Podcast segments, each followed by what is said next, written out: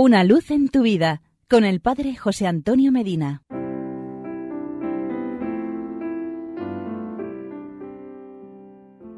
Queridos amigos y hermanos, esto que les cuento ahora ocurrió en 1922.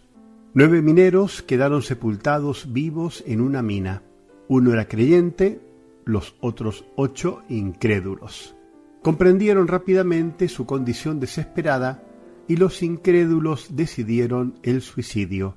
Pero el creyente se impone por la fe, los animó, los mantuvo vivos sin agua, sin comida, durante ocho días, y ellos, los incrédulos resignados a su suerte, esperaron tranquilamente la muerte.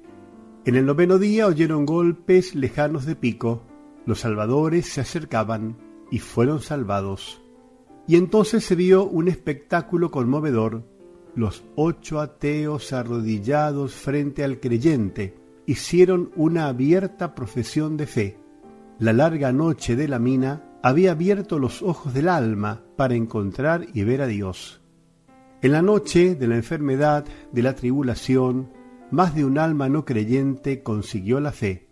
No siempre sucede así pues el sufrimiento para germinar y dar fruto de virtud exige un terreno adecuado. Cuando no hay fe, se hace difícil la resignación.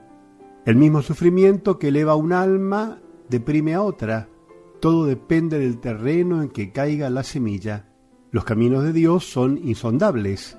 A unos llama a la fe por el sendero ordinario de la educación cristiana, a otros por el de la tribulación, a otros por medio de una buena lectura, a otros por el consejo de un amigo, a otros por una desgracia en la familia.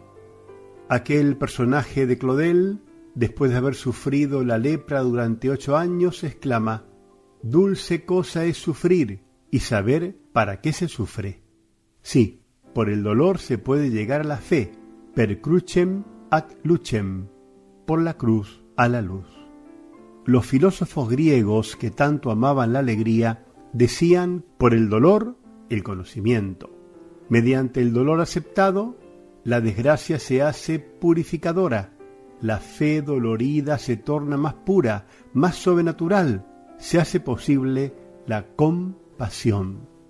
Dice Tibón, por desgracia nuestro mundo va perdiendo el sentido del dolor santificante, el hombre de nuestro tiempo intenta distraerse del dolor, busca todo por ser feliz, la salud, la prosperidad material, y se consume por bagatelas.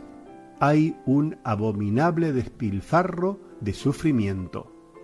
Bendito sea el sufrimiento, mil veces bendito, si él se convierte en camino para llegar a la fe.